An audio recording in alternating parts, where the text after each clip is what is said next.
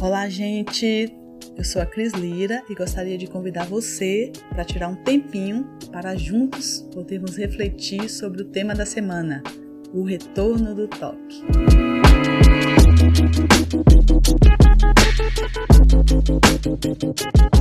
Eu não sei como você está se sentindo hoje, mas em geral vivemos dias bem melhores. Não foram dias fáceis, né, esses que vivemos recentemente em especial essa necessidade de ficar isolados socialmente, confinados em nossas casas e ambientes.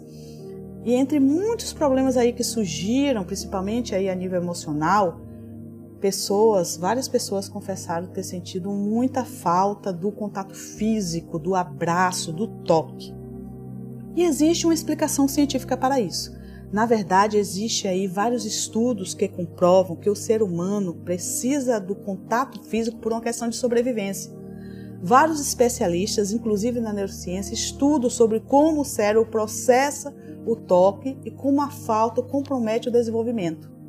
Roberto Chinachi, ele trabalha essa temática no que ele chama aí de da psicologia do afeto. Ele tem vários conteúdos que trabalham essa, esse tema mas o, creio que o principal dele é um livro chamado A Carícia Essencial.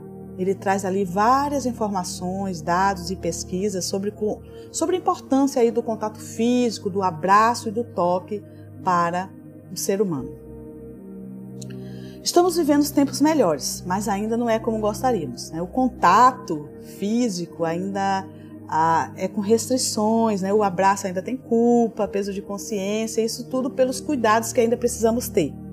Mas cremos aí em dias melhores, onde teremos essa total liberdade aí de correr para o abraço sem medo de ser feliz. O tema, o retorno do toque, ele então não se refere a nós ainda, mas um dia logo chegaremos lá. Mas na verdade, ah, estamos refletindo sobre um personagem bíblico que viveu essa situação, um homem que passou parte da sua vida em isolamento social. Essa narrativa está registrada na Bíblia em três evangelhos, Mateus, Marcos e Lucas, e conta então a história de um homem leproso que teve um encontro com Jesus e a sua vida totalmente impactada. Uma pessoa diagnosticada com lepra, ela era totalmente excluída de todo e qualquer contato social ela ia morar em vilas de leprosos a partir de então e ela não poderia ter contato com ninguém mais da sua casa, família e amigos. Ela passava a usar sinos, uma espécie de chocalhos no pescoço e ela teria que gritar leproso, leproso a qualquer tipo de aproximação. Isso porque era uma doença né, considerada altamente contagiosa e não havia cura. Hoje, em nossos dias, a lepra tem cura, mas é necessário diagnosticar o quanto antes porque ela deixa sequelas. É, por muito tempo aí na história, a lepra ela continuou sendo tratada assim, da, dessa mesma forma como nos tempos bíblicos. Inclusive, até recentemente no Brasil, aí dos anos 60, ainda existiam aí mais de 30 leprosários aí espalhados aí pelo Brasil e as pessoas elas eram arrancadas da sua, das suas casas, havia denúncias né, e era levada para essa condição de isolamento e ali elas viviam trancadas e em situação de grande miséria e desprezo. Hoje, muitos países já conseguiram vencer a lepra, mas o Brasil ainda não. Pessoas ainda são diagnosticadas e tratadas dessa doença. Ah, porque só nos anos aí, em 1800, foi que um médico e cientista norueguês ele descobriu o micróbio, a bactéria que causava a doença, e a partir daí foi possível chegar-se à cura. Mas é um tratamento longo e aí, nos anos 90, né, houve um decreto no Brasil, essa doença não é mais chamada de lepra, por causa do estigma que foi criado é, para as pessoas né, que têm é, a doença, têm esse diagnóstico, ela é chamada então de hanseníase, em homenagem então a esse médico e cientista. E esse tratamento é feito em casa, mesmo sendo longo, mas o, o, fato de ser nesse ambiente hoje é porque se descobriu também que o contágio não é assim tão alto como se imaginava. Mas voltando para o nosso personagem, é importante também salientar que naquela época a lepra era considerada uma maldição, um castigo divino ela era uma consequência do pecado ou da própria pessoa ou dos seus pais, a chamada então maldição hereditária. Então isso reforçava que o fato da pessoa ter esse diagnóstico, elas eram tratadas então com essa repulsa e total desprezo. O Max Lucado, em um dos seus livros, ele vai fazer uma espécie aí de monólogo. Ele vai colocar voz e sentimento a esse personagem. E uma parte do texto, uma partezinha inicial, é, diz assim, como se o próprio leproso estivesse falando, né? Diz assim: Por cinco anos ninguém me tocou, ninguém, nem uma única pessoa, nem sequer minha esposa, nem minha filha, nem meus amigos, ninguém me tocava. Olhava para mim, falava comigo, sentia o carinho em suas vozes, via sua preocupação em seus olhos, mas nunca sentiu o seu toque. Não havia nem uma única vez. Ninguém me tocou. O que é comum entre vocês eu cobiçava, apertos de mãos, cálidos abraços, um toque no ombro para chamar minha atenção, um beijo nos lábios para roubar um coração. Tais momentos foram tirados do meu mundo, ninguém me tocou, ninguém esbarrou em mim. O que eu não teria dado para que alguém esbarrasse em mim, que me apertasse numa multidão, que os meus ombros encostassem nos de outros? Mas por cinco anos nada disso aconteceu. Como poderia? Nem ao menos me era permitido andar pelas ruas. Até os rabinos mantinham-se à distância. Não era permitido frequentar a sinagoga. Nem sequer me recebiam em minha própria casa. Eu era um intocável. Era leproso. Ninguém me tocava. Até hoje. Esse é só um trecho, então, desse monólogo criado aí pelo Max Lucado, que não passa de uma especulação. Inclusive, ele traz informações aí, por exemplo, que ah, de cinco anos, a gente não sabe exatamente o tempo.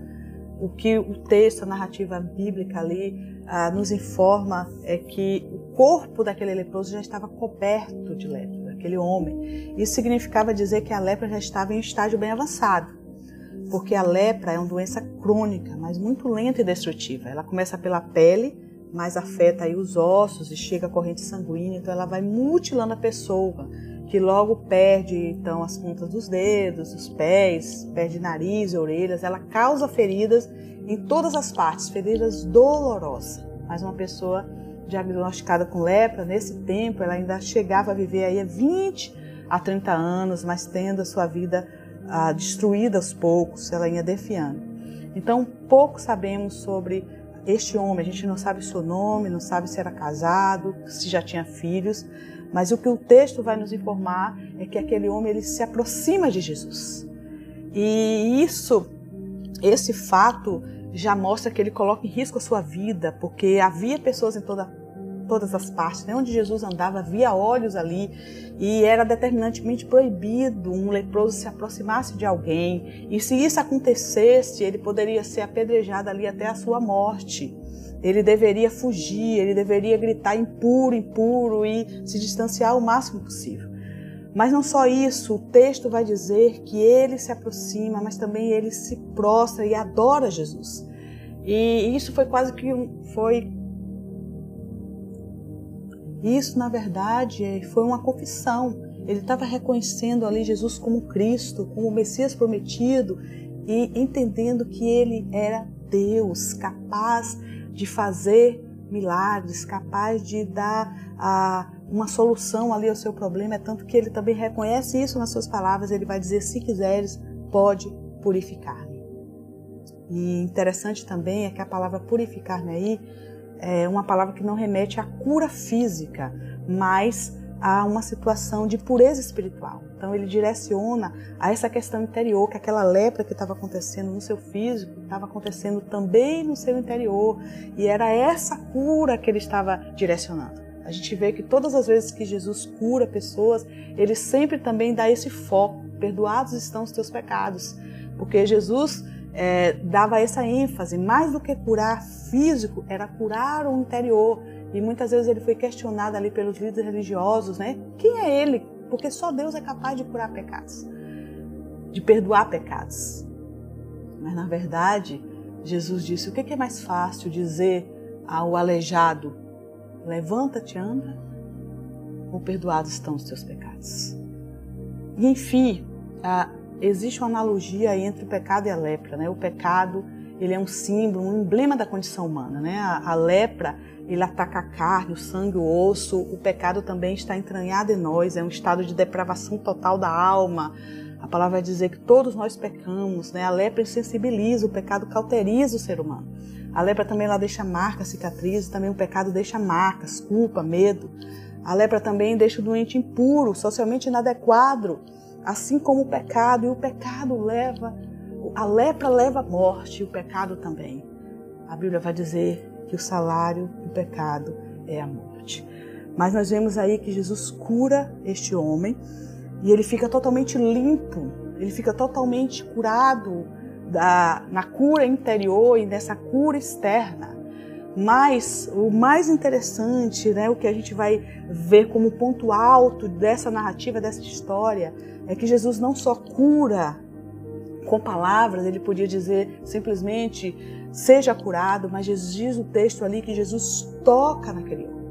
Ele toca no leproso. E aquele toque, Jesus não está só quebrando um protocolo, mas ele rompe então com as leis judaicas naquele tempo que levava à exclusão social e religiosa.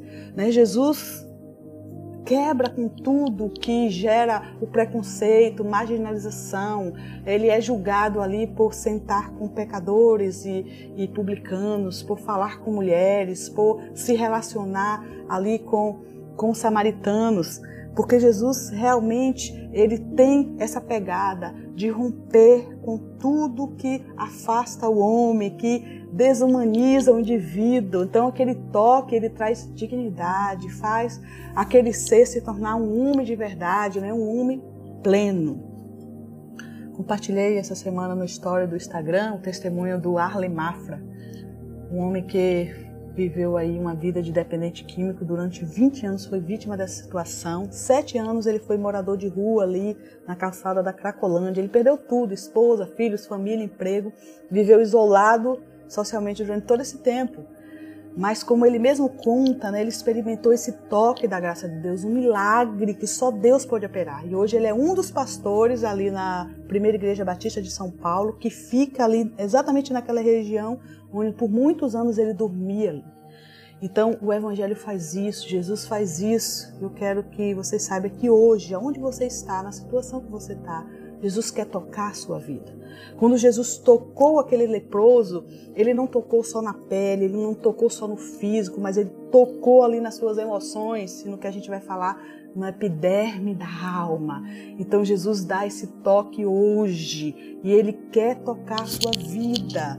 Né? Existem muitas pessoas aí que querem a cura, não só a cura interior, mas a cura física. E Jesus, ele é poderoso, né? Ele tem prazer também em curar. Ah, ele usa aí a medicina, usa os remédios, usa a quimioterapia, mas ele, ele tem poder para curar até aquelas situações onde a medicina aí não tem mais resposta. Mas saiba, o maior desejo, o foco é essa cura interior, é essa cura da alma que só Jesus pode dar, independente da situação onde você está hoje. E nesse momento eu, eu convido você, incentivo você a se colocar na presença desse Deus, se colocar diante dele e pedir esse toque que é capaz de transformar a sua vida. Porque esse momento é um momento de salvação, de restauração, de renovo, porque Jesus está aqui neste lugar. Ele está aí com você, aonde você está. Que Deus te abençoe cada dia mais.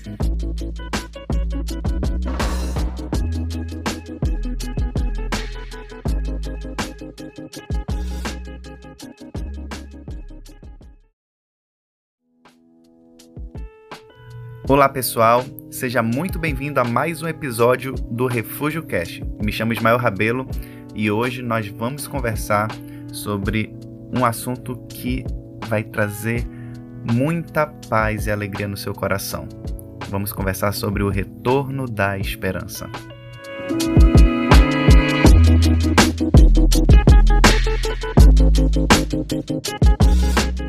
A nossa reflexão tem como base a história de Jó.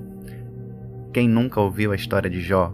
Se você ainda não ouviu, você vai ter a oportunidade de fazer uma rápida reflexão com a gente a respeito desse homem que foi um homem íntegro, justo, temente a Deus, se desviava do mal e era uma pessoa muito próspera, mas passou por inúmeras aflições.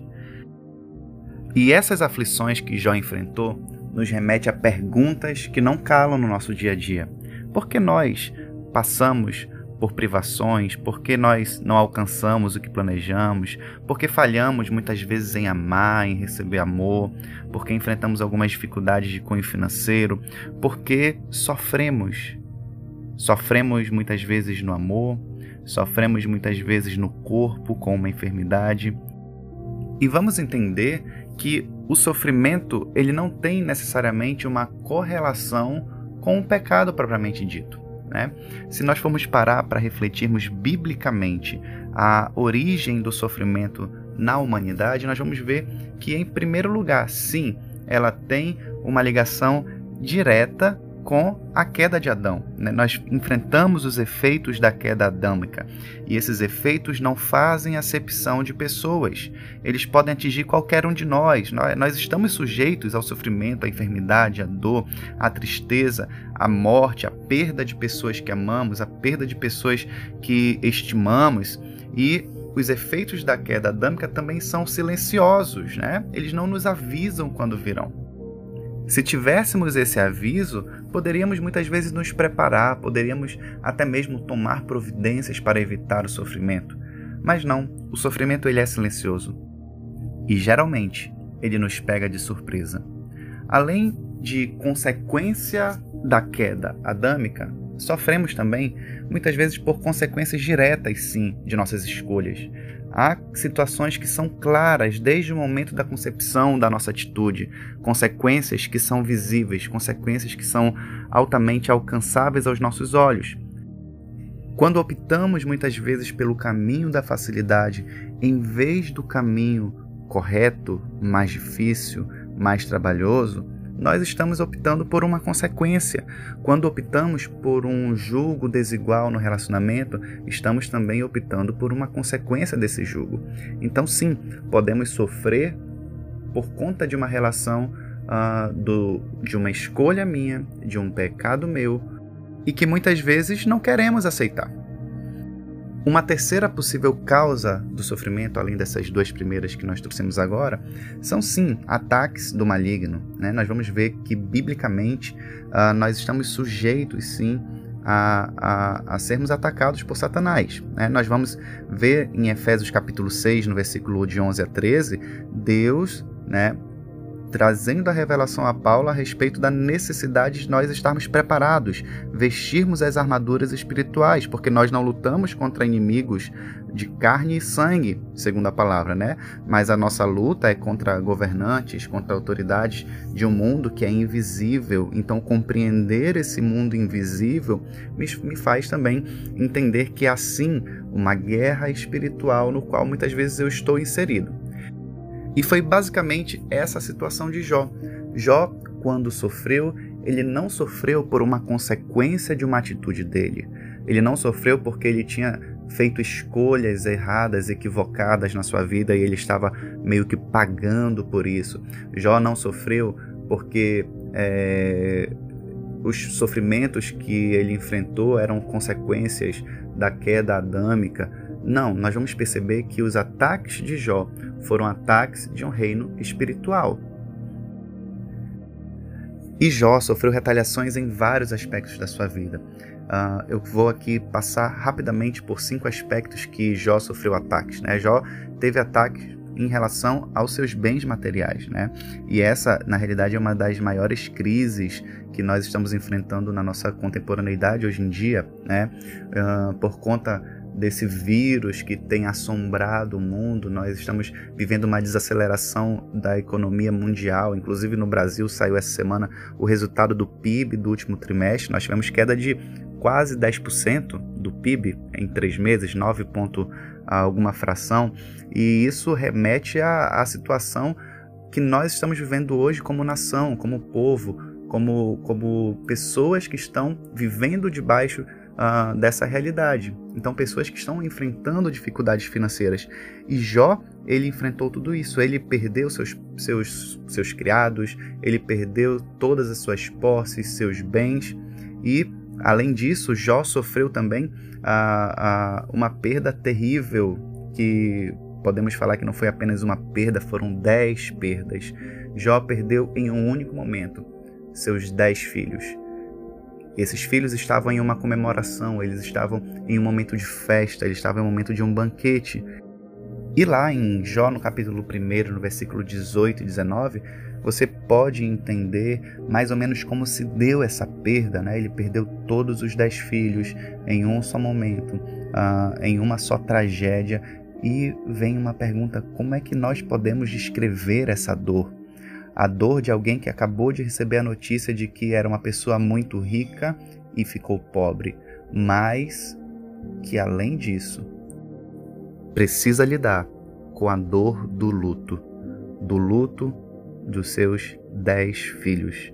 E ali Jó, no versículo 20 do capítulo 1, ele rasga suas vestes, ele raspa sua cabeça, sua barba, aquilo que era sinônimo de honra, de glória para os homens.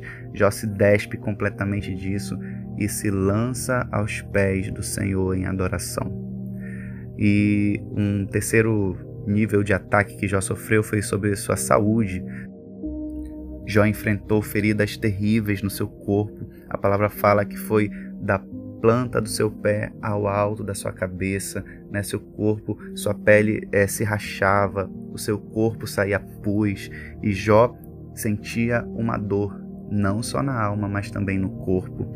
Além disso, né, para completar o drama de Jó, Jó também ele perdeu o companheirismo do seu cônjuge, né, sua esposa naquele momento, é, se insurgiu contra Deus, blasfemou contra Deus, ergueu os punhos contra o céu e ordenou seu marido a romper com Deus e morrer. E aquele momento, ah, Jó passou a enfrentar o drama também da crise conjugal, do abandono da sua esposa, da solidão, da aflição e, e da dor né, que, que passou a afligi-lo no momento que ele mais precisava de alguém uh, para lhe abraçar, para lhe amar e para lhe dar um suporte. E Jó teve, uh, em contrapartida, a presença de amigos que vieram de longe, mas esses amigos, em vez uh, de ajudar, apesar do seu esforço sincero em ajudar a Jó, eles passaram a acusá-lo, acusaram de, de, de pecados que Jó não havia cometido. Né? Falaram que ele não era uma pessoa convertida, que ele era um pecador com o coração endurecido, que ele era uma pessoa rebelde contra Deus, que ele era hipócrita, adúltero, ladrão, explorador dos pobres, que Jó era uma pessoa louca e completou dizendo que os filhos dele haviam morrido porque eles eram rebeldes contra Deus e por isso Deus havia se insurgido contra Jó e destruído os seus filhos destruído todos os seus bens, destruído a sua saúde, destruído o seu casamento. Perceba que a vida de Jó, né, naquele momento, era uma vida praticamente sem esperança. E você vai perceber durante todo o livro de Jó, ele questionando algumas situações, buscando entender tudo isso, mas Jó possuía algo que nos inspira bastante. Apesar de tudo isso, Jó tinha esperança e confiava no Deus que ele servia. No meio da sua dor, Jó se despiu da sua glória e adorou ao Senhor. Ele disse: Saí nu do ventre de minha mãe e estarei nu quando eu partir. O Senhor tomou o que eu tinha, o Senhor tinha me dado essas coisas por isso, louvado seja o nome dele. Então, o alicerce da esperança de Jó era um alicerce seguro, era um alicerce uh, pleno, era um alicerce em um Deus que, por mais que ele não tinha um conhecimento pessoal, ele tinha uma fé profunda nesse Deus. E nós vamos ver nas Escrituras que a nossa esperança precisa não estar em coisas, a nossa esperança não deve estar em homens, não deve estar em bens materiais, não deve estar em uma situação que nós estamos vivendo agora, porque essas situações passam. Nossa esperança não deve estar em prognósticos médicos. A nossa esperança não é uma coisa, a nossa esperança ela é uma pessoa e essa pessoa que nos traz vida e habita em nós. E em Colossenses, no capítulo 1, no versículo 27, diz que Deus queria que eles soubessem que as riquezas gloriosas desse segredo também são para vocês, os gentios. E o segredo é esse: Cristo está em vocês, o que lhes dá a confiante esperança de participar da sua glória. Então aqui nós vamos ver que o fato de termos Cristo, podemos desfrutar de uma esperança que não é uma esperança perecível. E em Hebreus 6,19 fala que essa esperança que nós temos é uma âncora firme, é uma âncora que é confiável, ela nos dá segurança, né? E além do mais, diz mais que essa esperança nos leva para o outro lado da cortina, para o santuário interior. Então, venha comigo e imagine isso, né? A esperança, Cristo, que rasgou o véu, que fez com que não houvesse mais nenhum obstáculo entre nós e a presença de Deus, entre nós e a glória de Deus, entre nós e a vida relacional com Deus. Essa esperança, ela nos dá essa total confiança e é lá, na sua presença, que nós somos renovados. É lá na Sua presença que nós somos restaurados. É na Sua presença que nós temos o relance da glória daquilo que será o nosso futuro. Então, a esperança que Jesus traz no coração daquele que crê, no coração daquele que espera nele, é uma confiança baseada em um relacionamento profundo com o Pai. E é por isso que a nossa esperança não traz confusão. A nossa esperança, ela não nos decepciona. A nossa esperança nos faz passar por todas as aflições que nós, como humanos, enfrentamos aqui nessa terra. E, óbvio, vamos sofrer muitas vezes, vamos, vamos chorar, vamos, vamos sentir, vamos, afinal somos humanos. Mas a nossa diferença daqueles que acreditam em Jesus, para aqueles que não têm a presença de Jesus na sua vida, que não tem, que não é uma habitação plena do Espírito Santo, é que nós andamos não conforme o curso deste mundo. Nós não andamos com os olhos baseados nas coisas que o mundo me traz de segurança. A minha segurança não está nesse mundo. A minha segurança estará além. E era essa segurança que Jó tinha. Em Jó 13,15 ele diz: Ainda que Deus me mate, ainda que ele ceife a minha vida, ele é a minha única esperança. E apresentarei a ele a minha causa. Que a sua vida seja inspirada pela vida de Jó. Que você seja firme, que você seja forte, que a sua esperança seja uma âncora segura, que a sua esperança não traga confusão. E se você que nos, está nos ouvindo ainda não tem essa esperança segura e firme, entregue hoje sua vida a Jesus e você irá experimentar essa nova vida de esperança. Deus abençoe.